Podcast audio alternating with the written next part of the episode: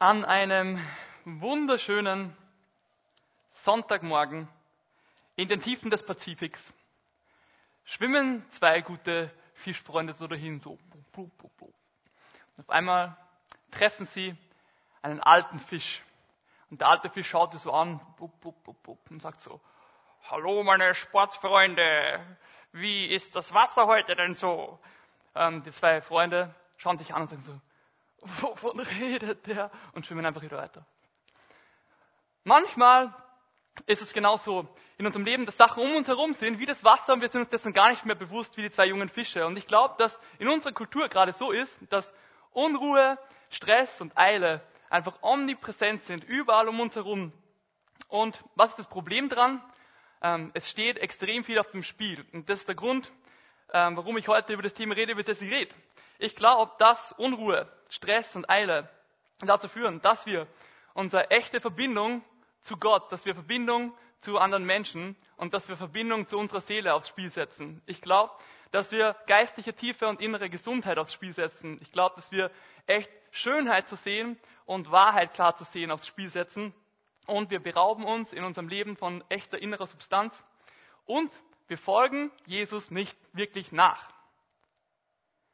Deswegen bin ich überzeugt davon, dass es Zeit ist, heute über Stress, Eile und Unruhe zu reden und Stress, Eile und Unruhe zu eliminieren. Und das ist der Titel von der Predigt heute. Eliminierung von Unruhe. Also Eliminierung von Unruhe.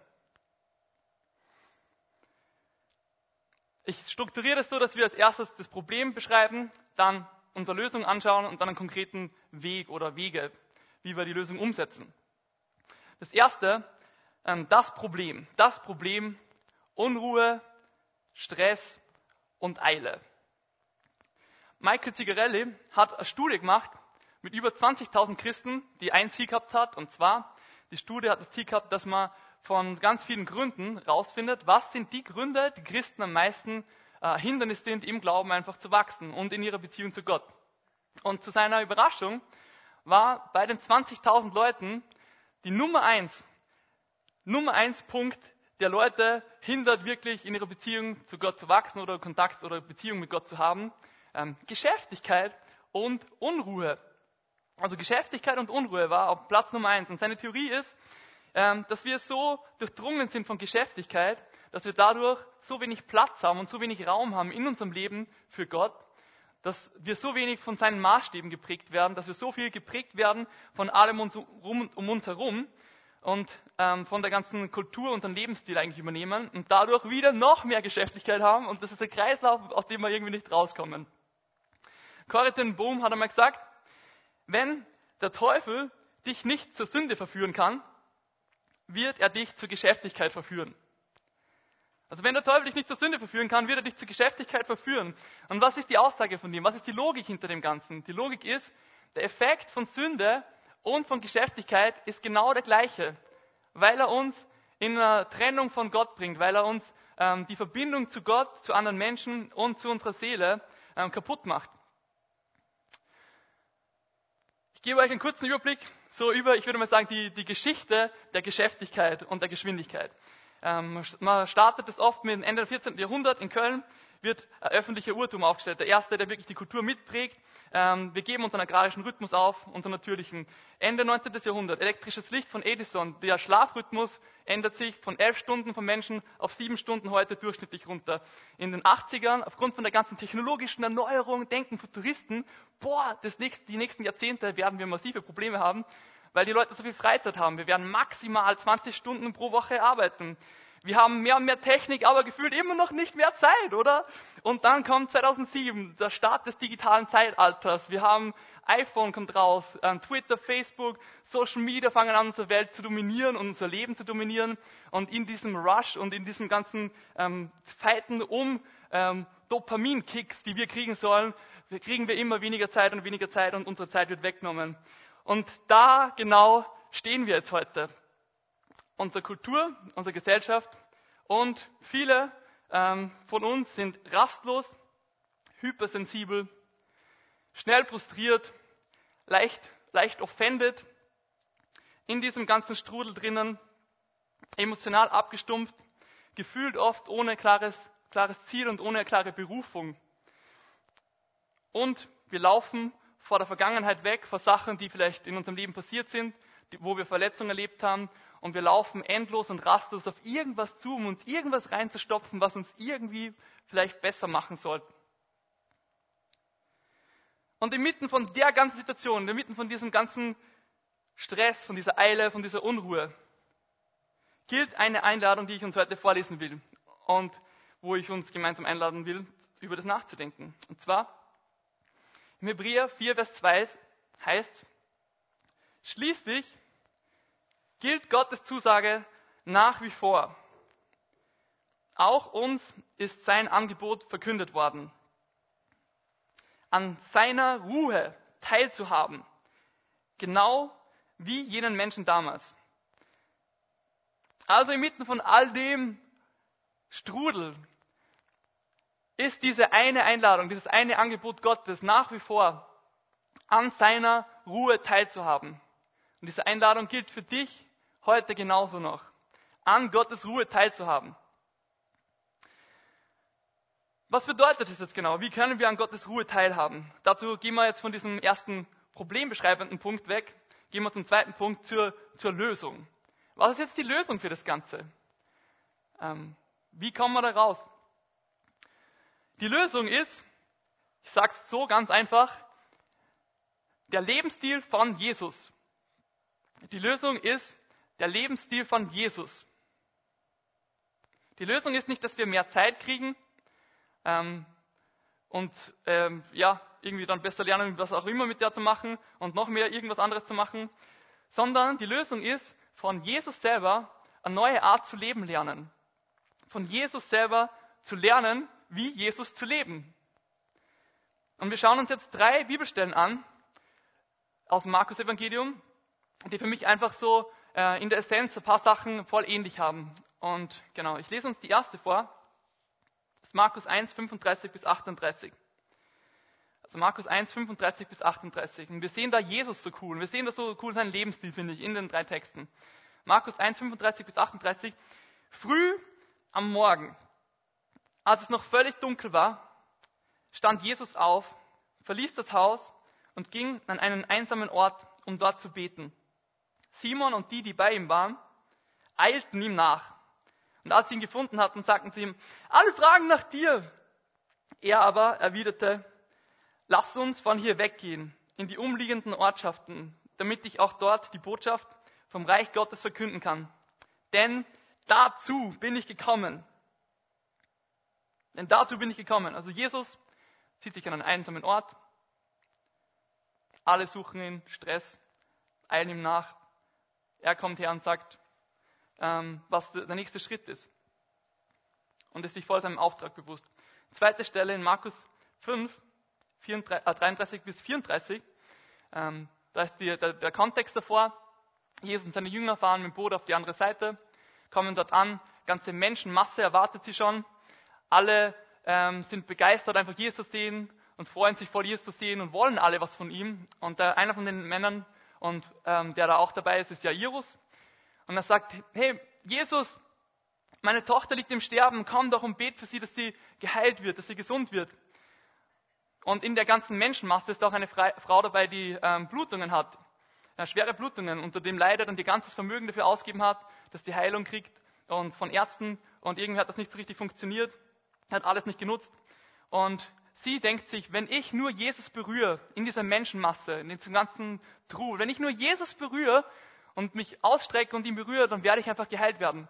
Und sie macht das und sie berührt Jesus und sie wird wirklich in dem Moment hören ihre Blutungen auf und sie wird geheilt. Und Jesus spürt, dass irgendwie Kraft von ihm ausgegangen ist und dreht sich um und fragt, ähm, wer hat mich berührt? Die Jünger sagen also, Jesus, jeder hat dich berührt. Also, was, was soll die Frage? Und Jesus sagt, na wirklich, wer hat mich berührt? Und schaut herum und sucht. Und dann kommt der Text, eben Markus 5, 33 bis 34. Diese Frau kommt nach vorne und dann heißt es in dem Text, sie warf sich vor Jesus nieder und erzählte ihm alles, ohne etwas zu verschweigen. Meine Tochter, sagt Jesus zu ihr, dein Glaube hat dich gerettet. Geh in Frieden du bist von deinem Leiden geheilt. Also müsst ihr euch vorstellen, Jesus ist in der Situation, es ist komplettes Tohuwabohu überall, alle sind voll aufgebracht und jeder will was, es geht drunter und drüber. Der eine kommt, Jairus, und sagt, hilf meiner Tochter schnell, es ist, es ist wirklich dringend. Und alles ist stressig irgendwie. Und Jesus ist in der Mitte von der ganzen Situation und er merkt einfach und bemerkt diese eine Frau und sieht diese eine Frau ähm, und beobachtet diese, also, ja, er beobachtet, wie Kraft von ihm ausgeht und ähm, will wirklich wissen, was mit einer Frau auf sich hat. Und dann heißt, dass sie ihm alles erzählt hat. Also ich habe das gerade voll zusammengekürzt, was die ganze Vorgeschichte ist. Sie erzählt ihm seine, ihre ganze Geschichte. Und Jesus hört ihr zu und hört sich die ganze Geschichte an. Die anderen sagen vielleicht schon so, Jesus, komm jetzt weiter, wir müssen endlich weitergehen, schnell, schnell, schnell, schnell, das ist alles stressig und wir müssen da jetzt die, die eine Person heilen. Und Jesus hat die Zeit, der Frau zuzuhören. Sie ist geheilt, ähm, er sagt dir, geh in Frieden. Dritter Text, Markus Evangelium. Markus Evangelium 6, 30 bis 32. Direkt davor hat Jesus die ganzen Apostel ausgesandt. Und dann heißt es eben, die Apostel kamen wieder bei Jesus zusammen und berichteten ihm alles, was sie getan und gelehrt hatten. Da sagte Jesus zu ihnen, kommt, wir gehen an einen einsamen Ort, wo wir allein sind und wo wir wo ihr euch ein wenig ausruhen könnt. Denn es war ein ständiges Kommen und Gehen, sodass sie sich nicht einmal Zeit zum Essen, dass, sie nicht einmal Zeit zum Essen fanden. Also was haben all diese Stellen gemeinsam? Was, was passiert in allen Situationen? Ich kann euch sagen, eine Sache, eine Sache, die auf jeden Fall in jedem von den Texten nicht passiert. Und zwar, Jesus ist in keinem von den Texten gestresst. Jesus ist in keinem von den Seiten, äh, von, den, von den ganzen Texten, die wir jetzt gerade vorgelesen haben, unruhig oder überfordert oder so geschäftig oder auch in diesem ganzen Zeitstrudel, in dem jeder oder um ihn herum eigentlich drinnen ist. Sondern was Jesus ist, ist, er ist wirklich so richtig präsent für Menschen. Er ist so richtig verbunden mit seinem Vater in jeder von den Situationen und er ist so richtig geduldig in seinem Auftrag und hat einen ganz klaren Blick von dem, was sein Auftrag eigentlich ist. Also er ist so richtig richtig präsent für Menschen, verbunden mit dem Vater und geduldig in seinem Auftrag. Jesus ist nicht nur Gottes Sohn, der kommen ist, um einfach all die Konsequenzen von der Sünde, die wir ähm, auf uns gebracht haben, wegzunehmen und einfach Verbindung für, mit uns und dem Vater wiederherzustellen, sondern er ist wieder auf der Erde gewesen, ist auch einfach Rabbi gewesen. Jesus war ein Rabbi, ein Meister. Und der Rabbi ähm, sucht sich normalerweise seine Talmidim aus. Das bedeutet so viel wie seine Schüler oder seine Lehrlinge. Heute sagen wir oft Jünger dazu, aber das bedeutet eigentlich sowas wie Schüler, Lehrlinge. Und wenn dieser Rabbi zu seinen Schülern, die er sich selber aussucht, sagt, komm du und folge du mir nach, dann bedeutet das nichts anderes, oder hat es auch nichts anderes bedeutet damals, als dass der Rabbi sagt, hey genau du, genau du, du dir traue ich zu, dass du einfach das Erbe äh, von mir weitertragst. Dass du mir nachfolgst, dass du Anteil an meinem Leben kriegst, äh, von mir lernst und das dann einfach weitertragst und dann so das weiterlebst, wie ich das vorgelebt habe. Das bedeutet das eigentlich, wenn er sagt, komm und folge mir nach. Und diese Einladung, diese krasse Einladung, an Jesus seinem Leben teilzuhaben, die Jesus damals ausgesprochen hat, an die Jünger im Neuen Testament, diese Einladung von diesem Rabbi Jesus, von ihm zu lernen, diese Einladung gilt auch heute noch für jeden von uns. Sie gilt für uns heute noch. Mit Jesus zu sein, die Einladung mit Jesus zu sein, wie er zu werden und mehr und mehr und mehr und mehr das tun, was er tun würde.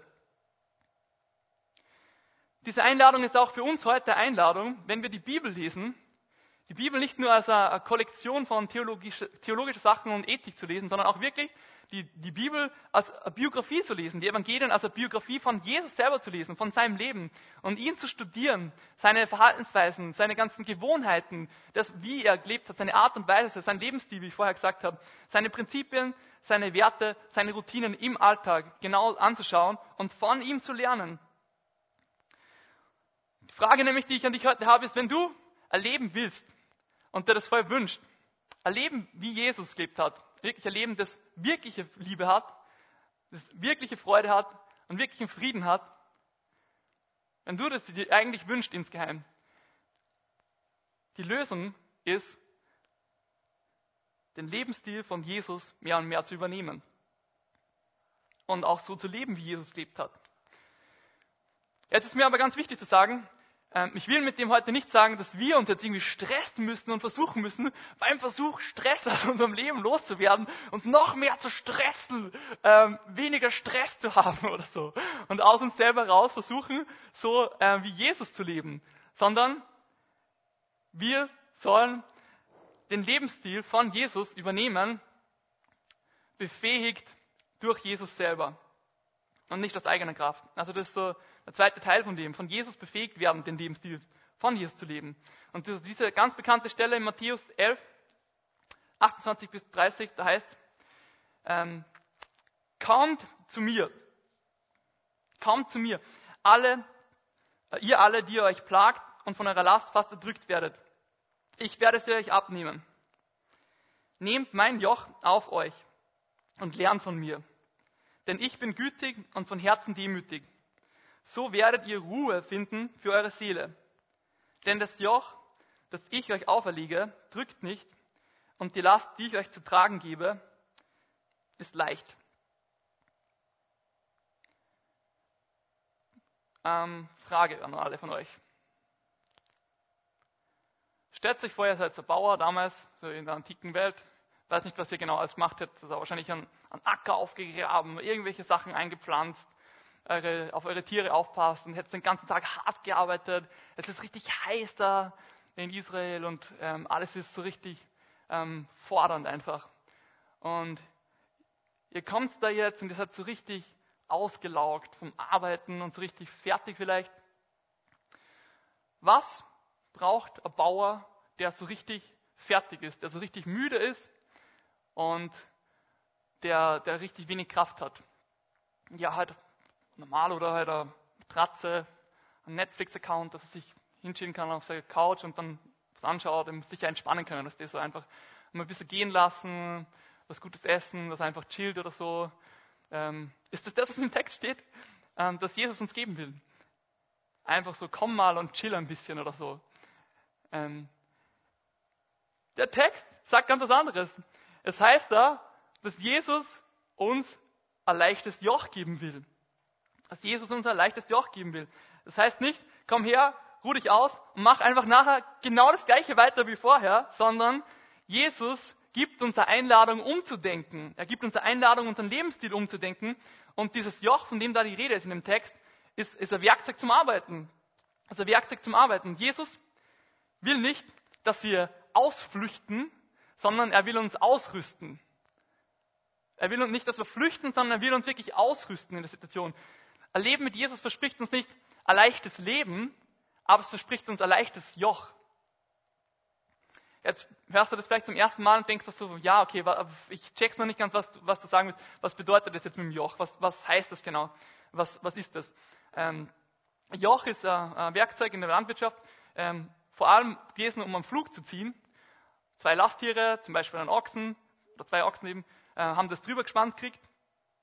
Und dann ist in der Regel normalerweise ein Erwachsener, ein trainierter, ein starker Ochse zusammengespannt worden mit einem, mit einem Jungen, mit einem, der noch ungeübter war in dem Ganzen. Und das, das ist das Bild, das Jesus da verwendet.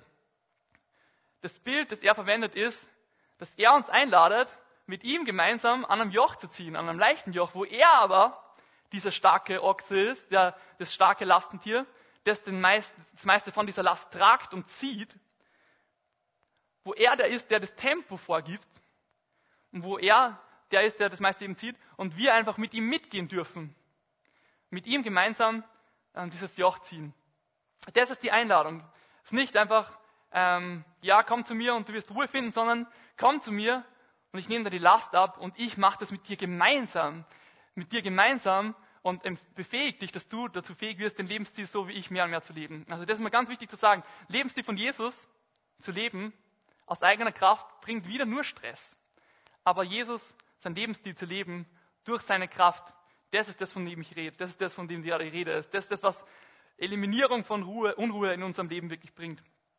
Genau, jetzt haben wir uns das Problem angeschaut, wir haben uns angeschaut, die Lösung, so der Lebensstil von Jesus. Aber vielleicht denkst du jetzt immer noch, ja, aber was bedeutet das jetzt genau? Ähm, für das gehen wir in den nächsten Punkt rein, und zwar der Weg. Geistliche Disziplinen.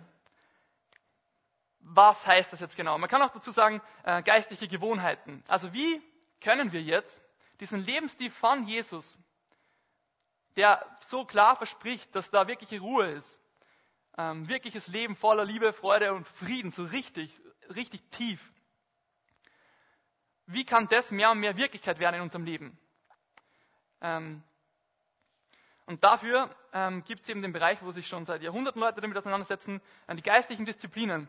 Man kann eben auch sagen geistliche Gewohnheiten. Und ganz wichtig, das ist kein Gesetz oder das sind nicht irgendwie Regeln, die man befolgen muss oder irgend sowas, sondern es sind einfach so zu sehen wie Beobachtungen aus dem Leben von Jesus, äh, die wir einfach dort, wo wir gerade stehen, ganz egal, wo du gerade stehst, ähm, anfangen kannst ähm, und darfst, ähm, in dein Leben mit reinzunehmen ganz ohne Stress, da wo du bist, anzufangen, das zu machen. Und all die haben das gleiche Ziel, und zwar, dass Jesus mehr Raum kriegt in unserem Leben, dass Gott mehr Raum kriegt in unserem Leben. Ähm, wir wollen uns jetzt vier anschauen von denen, vier so geistliche Gewohnheiten, die äh, mich gerade auch voll beschäftigt haben. Ähm, genau. Und ich fange direkt an mit der ersten. Die erste von denen ist Stille und Alleinsein. Stille und Alleinsein. Das Ziel von Stille und Alleinsein ist, wirklich zu Gott zurückzukehren und in unserem Inneren ganz eine neue Ordnung zu kriegen. Laut einer Microsoft-Statistik greifen 77 Prozent von allen Menschen, die ein Smartphone besitzen, als erstes, wenn sie nichts zu tun haben und gerade nicht wissen, was sie tun sollen, zum Handy. 77 Prozent. Ich glaube sogar, dass es wahrscheinlich sogar höher liegt.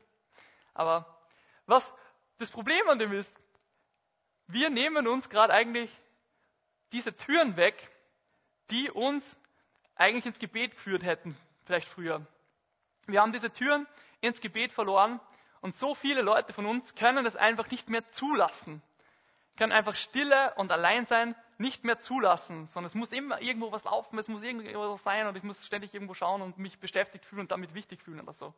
Und Jesus Jesus, wie in dem Text, den ich vorher vorgelesen habe, auf der anderen Seite, er geht selber und vom Heiligen Geist geführt.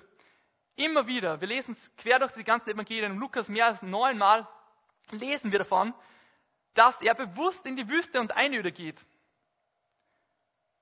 um dort allein und in Stille den Vater zu suchen und Gott zu suchen. Es gibt einen Unterschied zwischen einer äußeren Stille auf der einen Seite und einer inneren Stille auf der anderen Seite. Die äußere Stille, die ist ziemlich einfach. Du kannst einfach Dinge ausschalten, Handys ausschalten, irgendwelche Knöpfe drücken oder Sachen aus sind oder so. Und dann wird es still. Oder irgendwo weggehen, wenn es gerade irgendwie voll laut ist. Einfach einen kurzen Spaziergang machen. Relativ einfach. Viel schwieriger ist eine innere Stille. Und viel das größere Problem ist auch innere Stille, wenn man die nicht hat. Innere Stille wird oft verglichen mit so einem, mit so einem wilden Tier in uns drinnen, das gar nicht so einfach zu zähmen ist. Und sobald wir wirklich eine äußere Stille haben in unserem Leben, merken wir auf einmal, dass unsere innere Stille überhaupt nicht da ist und dass da brodelt in uns drinnen teilweise. So viele Gedanken, so viele Sorgen und all das. Und zu Stille dazu, allein sein bedeutet nicht einfach nur mich zu isolieren und wieder wegzulaufen oder sowas, sondern allein sein bedeutet diese ganz bewusste Auseinandersetzung mit dem ganzen Inneren in mir und wirklich zu Gott zurückzukehren. Und an diesem Ort von Gottes sicherer Liebe, von der Vaterliebe Gottes, die bedingungslos für jeden von uns ist, all das, was in mir drinnen ist, dieses Gute, dieses Schlechte, das Hässliche, diese Träume, die ich habe, diese Wünsche, die ich habe, alles, was in mir unter der Oberfläche brodelt, an diesem Ort der sicheren Liebe zu verarbeiten. Das ist Stille und Alleinsein.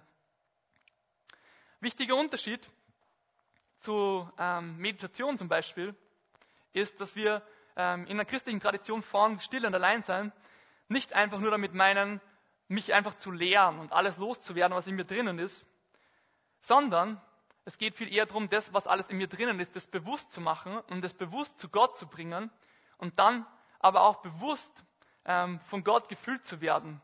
Indem ich das Gott abgebe, dass Gott mich neu fühlt mit seinen Gedanken, dass er neu seine Maßstäbe in mein Herz gibt, dass alles in mir neu erfüllt wird mit dem, wie Gott denkt. Und ich glaube, dass ohne Stille und Alleinsein echt schwer ist, ähm, wenn wir das nicht lernen, Gott wirklich gut kennenzulassen und wirklich mehr und mehr zu verstehen, wie er denkt und was er denkt. Stille und Alleinsein, warum, warum sage ich, es ist eine, eine Disziplin? Warum, warum sagt man das so, geistige Disziplin? Ähm, ich glaube, es ist deswegen eine Disziplin, weil es geht darum, unser Herz äh, in eine Gewohnheit reinzubringen und in, ja, zu disziplinieren, dass wir immer wieder, dass wir das echt lernen, mit, in unserem, mit unserem Inneren an einen Ort zu gehen, wo Jesus wirklich an uns arbeiten kann. Das passiert nicht von selber, sondern das ist echt was, was wir lernen müssen.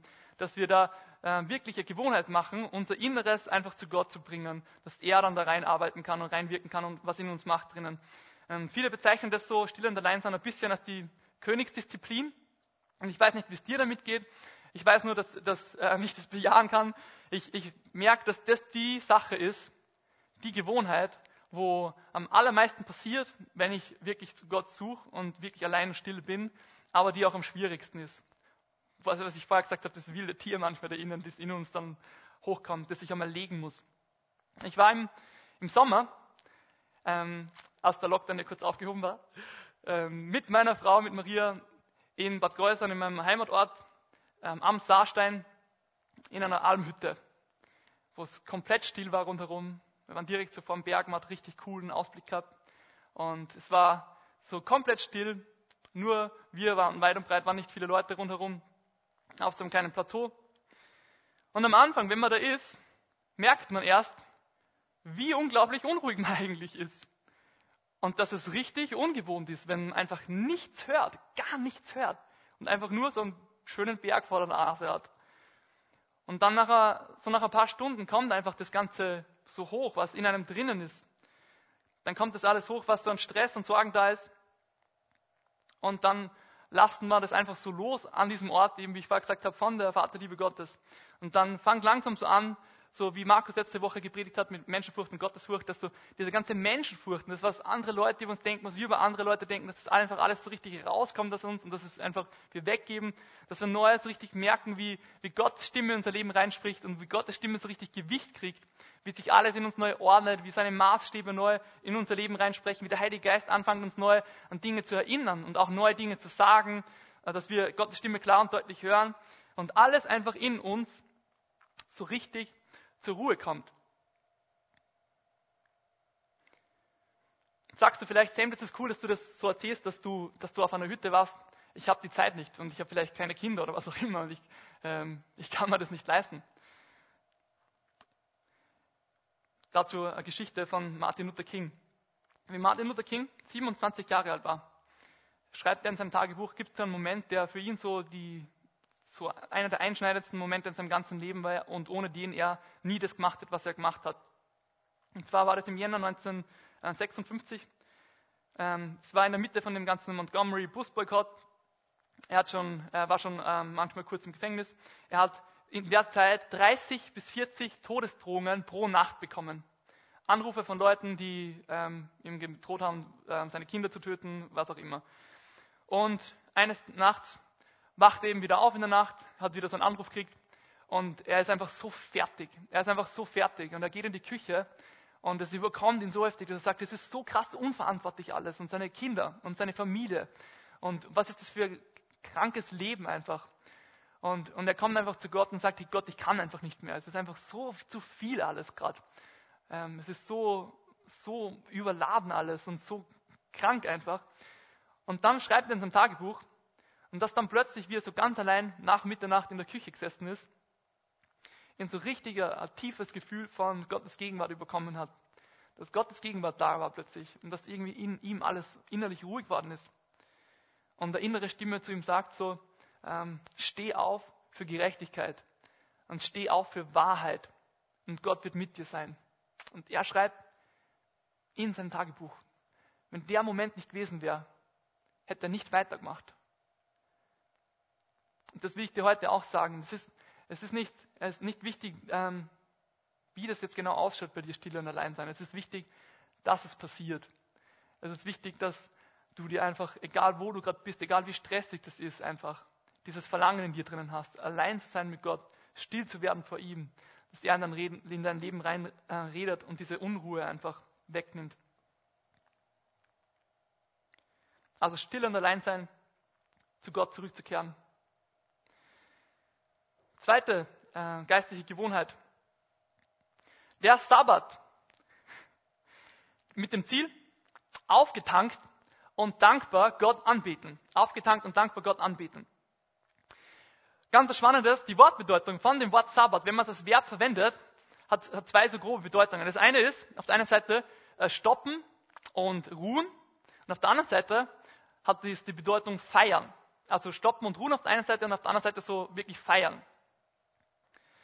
Wenn wir in Markus 2, ähm, 23, 24 und 27, 28 lesen, ähm, da heißt, an einem Sabbat ging Jesus durch die Felder.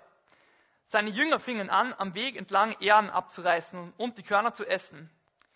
Da sagten die Pharisäer zu ihm, hast du gesehen, was sie tun? Das ist doch am Sabbat nicht erlaubt. Und dann ein bisschen später ähm, erklärt ihnen Jesus eben was.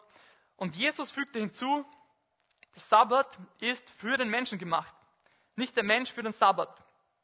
Darum ist der Menschensohn Herr auch über den Sabbat. Also Jesus feiert den Sabbat.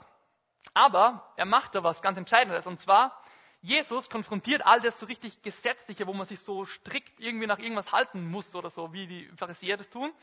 Er konfrontiert das Religiöse am Sabbat. Aber er fügt auch hinzu, dass, ähm, und macht das auch klar, das Sabbat ist nicht einfach nur so, ja, ähm, das ist ein freier Tag für dich, wo du machst, was immer du machst und wo du dir einfach gönnst oder so, sondern er sagt, Tag ist für den Menschen, das schon, aber auch, dass Jesus der Herr über den Tag ist.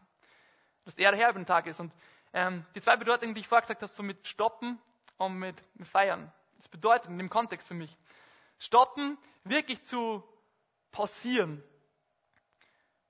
innezuhalten an diesem Tag und all diese nie ersättlichen Verlangen in uns drinnen einfach ganz neu Gott unterzuordnen. All die unersättlichen Verlangen in uns neu Gott unterzuordnen. Das ist der Tag des dankbaren Erinnerns. Das ist der Tag des Ausrichtens und der Tag des neu so richtig Sehens, wie gut Gott ist. Und dadurch so richtig Ruhe erleben, wirklich ruhig zu werden und so Wiederherstellung zu erleben. Und auf der anderen Seite ist Sabbat aber auch ähm, ein Tag des Feierns. Familie oder Freunde besuchen, gute Gespräche führen, gut essen, singen, tanzen, spielen, beten, lachen, Geschichten erzählen, lesen, spazieren gehen, malen, schreiben, einfach aufschreiben, was die ganze Woche so Gutes passiert ist. So richtig das Leben feiern. Und so richtig das entdecken, Gottes gute Ideen, wie er sich das Leben einfach gedacht hat, was alles einfach schön ist auf dieser Welt. Und das schaut einfach bei ganz vielen Leuten unterschiedlich aus. Ähm, aber wichtig ist, wie vorher schon, dass du einfach ähm, da einen Schritt ähm, dich herausfordern lässt und fragst, was bedeutet das für mich? Den Sabbat neu in mein Leben einzubauen, damit ich aufgetankt und dankbar Gott anbeten kann mit meinem Leben, indem ich einfach Stopp und Ruhe finde und wirklich das Leben feiere. Dann nach Still und Alleinsein nach dem Sabbat. Das dritte, und zwar ähm, Schlichtheit. Schlichtheit. Das Ziel von Schlichtheit ist Freiheit und Fokus für das Wichtigste. Also Ziel von Schlichtheit ist Freiheit und Fokus für das Wichtigste. Und das betrifft zwei Sachen. Das betrifft nicht nur unseren Besitz, sondern es betrifft auch unsere Aktivitäten. Wir leben in einer Kultur, die da auch so durchdrungen ist von diesem materialistischen Gedankengut, dass wir äh, unseren Sinn und unsere Identität so viel von dem kriegen, was wir haben, was wir besitzen, was wir tun. Und dieses Verlangen in uns, das was zu haben, was zu besitzen und was zu tun, das kann so der unglaubliche Motor sein für innere Unruhe in uns drinnen. Im 1. Timotheus 6, Vers 8 heißt, wenn wir also Nahrung und Kleidung haben, soll uns das genügen. soll uns das genügen. In, in modernerer Sprache würde man vielleicht sagen Minimalismus, ähm, Dinge im Leben zu vereinfachen, wirklich zu fokussieren und abzuspecken und Genügsamkeit zu leben, wirkliche Zufriedenheit zu lernen.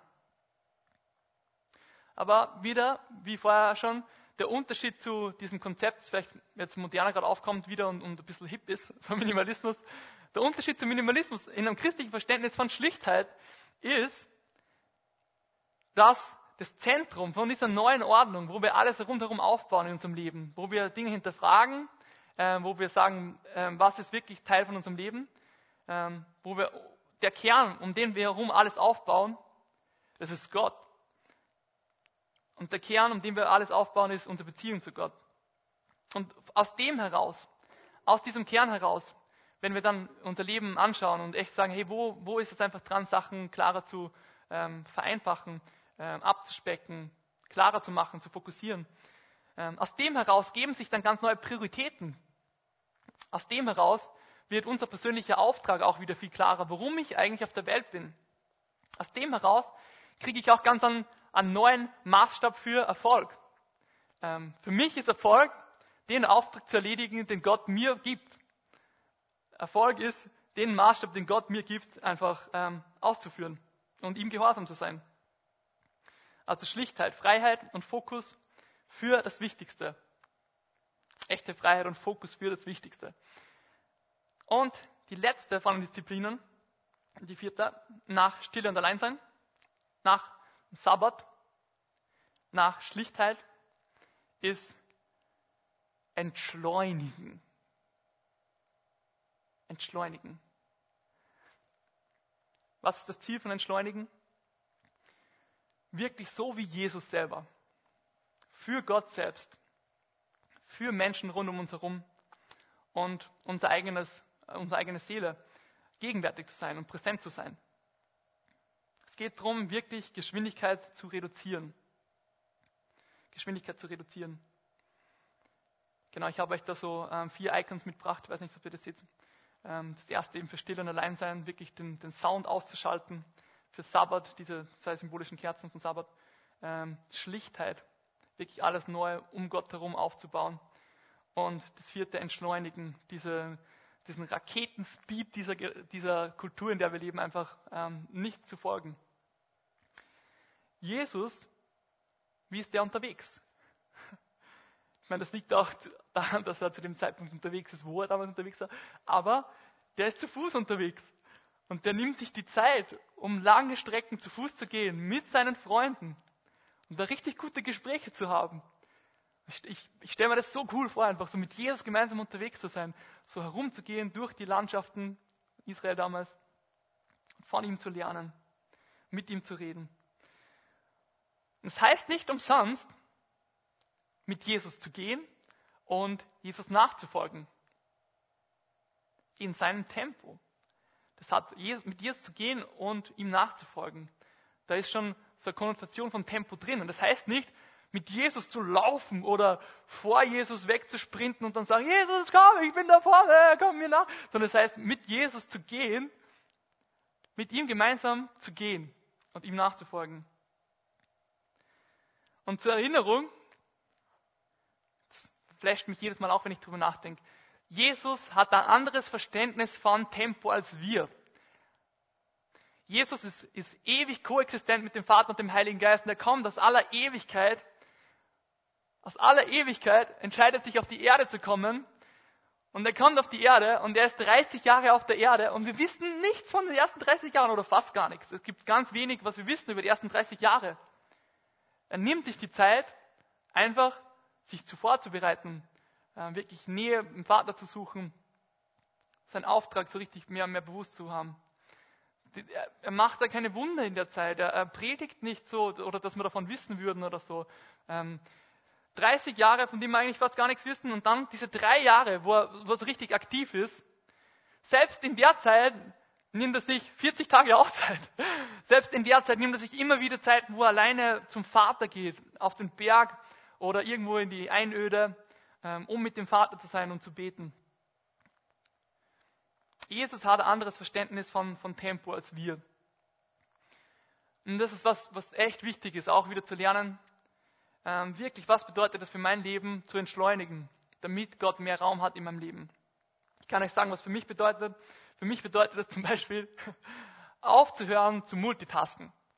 Ich weiß nicht, wie, wie das bei euch ist, aber wenn Maria zum Beispiel in der Arbeit ist und ich allein daheim bin und ich koche, dann, dann koche ich so, ich höre mir irgendwas zwischendrin an, ich, ich bin da, schaue was am Handy nach, ich koche, dann denke ich mir so, boah, allein kochen habe ich jetzt nicht so Bock drauf, koche ich schnell irgendwas und dann, dann sitze ich mich hin und esse es ganz schnell und mache sofort weiter und schaue, dass ich schnell weiterkomme.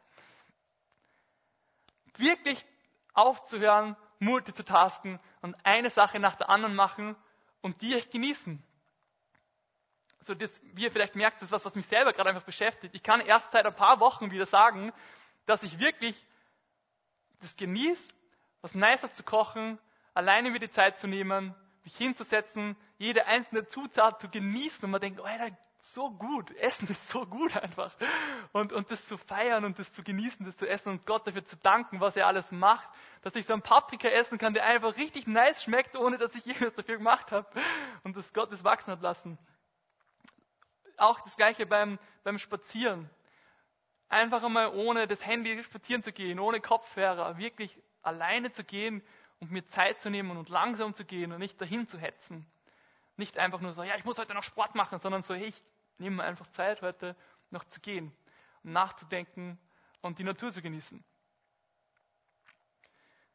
Was für mich auch bedeutet, zu entschleunigen ist, zum Beispiel Tagebuch zu schreiben. Mich wirklich an Dinge zu erinnern, die Gott gemacht hat. Nicht so dahin zu, zu eilen und unruhig immer vorwärts zu denken, sondern auch wirklich mit Zeit zu nehmen, mich zu erinnern. An Dinge zu erinnern, die Gott in meinem Leben gemacht hat die, die er gewirkt hat. Ähm, ich schreibe schon seit vielen Jahren Tagebuch, seit ich 15 Jahre alt bin oder 14 so. Da habe ich, ja, genau, so mehr oder weniger da. Und ich genieße das manchmal einfach, so zu lesen, was bei mir vor zwei, drei Jahren passiert ist, was Gott zu mir geredet hat damals, was er, was er mir aufzeigt hat. Und ich bin voll dankbar für das, für diesen Schatz einfach, ähm, das zu sehen, was Gott schon seit Jahren in meinem Leben wirkt, was er macht, was er zu mir redet, was er in mir verändert hat wo ich auch dankbar bin, dass ich nicht mehr so bin, wie ich vor ein paar Jahren bin. Ähm, das bringt so richtig Entschleunigung in mein Leben rein.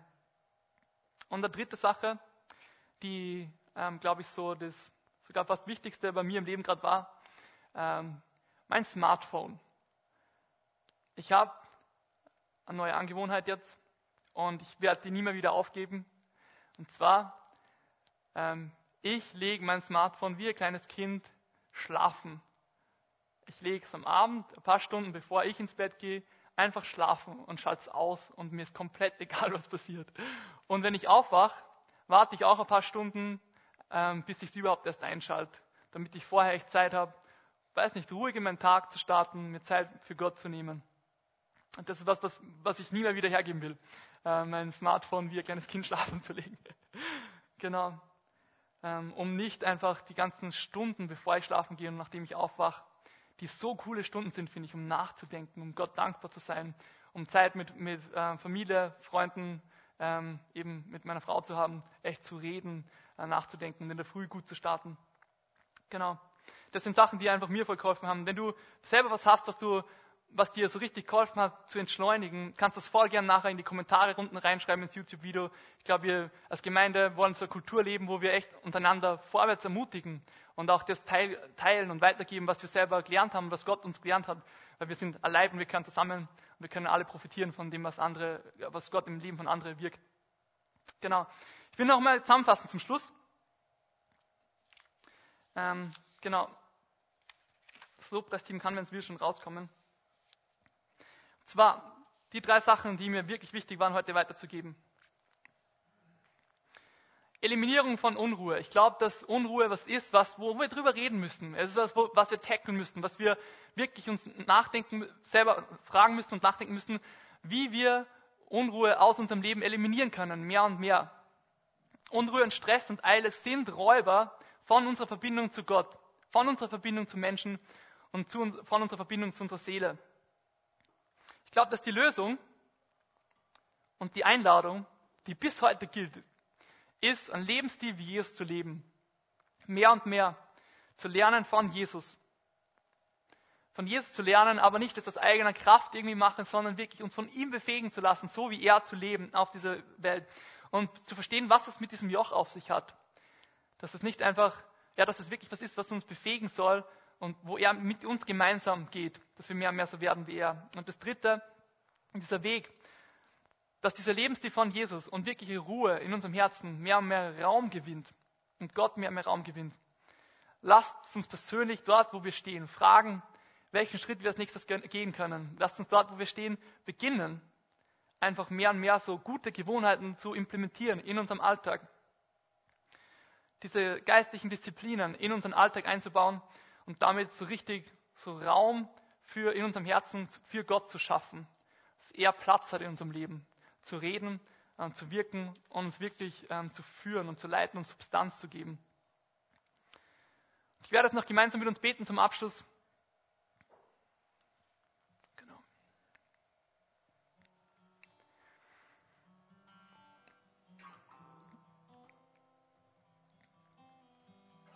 Jesus, danke, dass diese Einladung an deiner Ruhe teilzuhaben heute noch genauso gilt.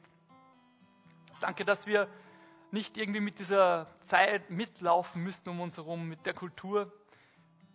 Danke, dass wir dieses ganze Paradigma nicht glauben müssten, dass ähm, das einfach nur schnell gut ist und schneller, schneller und besser ist, so, sondern dass wir echt vor dir ruhig werden dürfen und sehen dürfen, wie du gelebt hast, Jesus. Bete, dass wir so richtiger Bewusstsein kriegen dafür, wie dringlich das ist, dass wir Unruhe aus unserem Leben eliminieren, weil es uns so viel kostet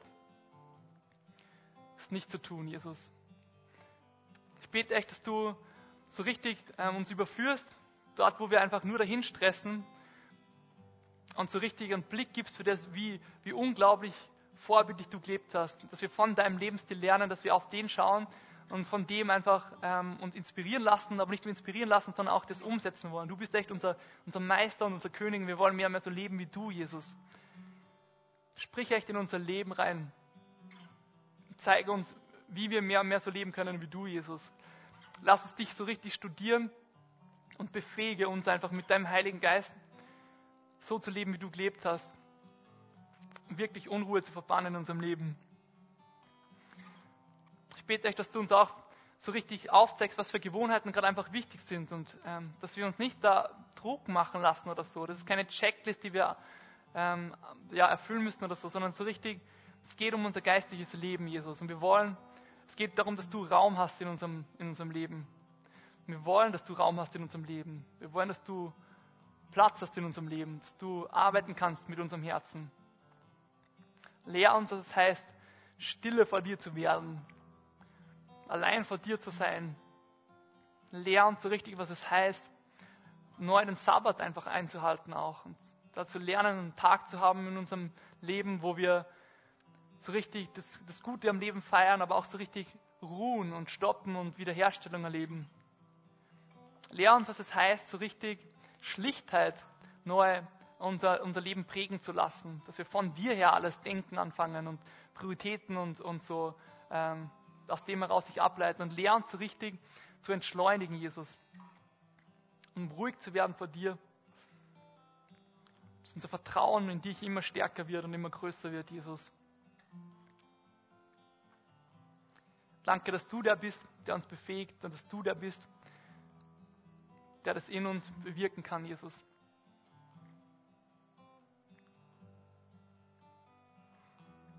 Amen.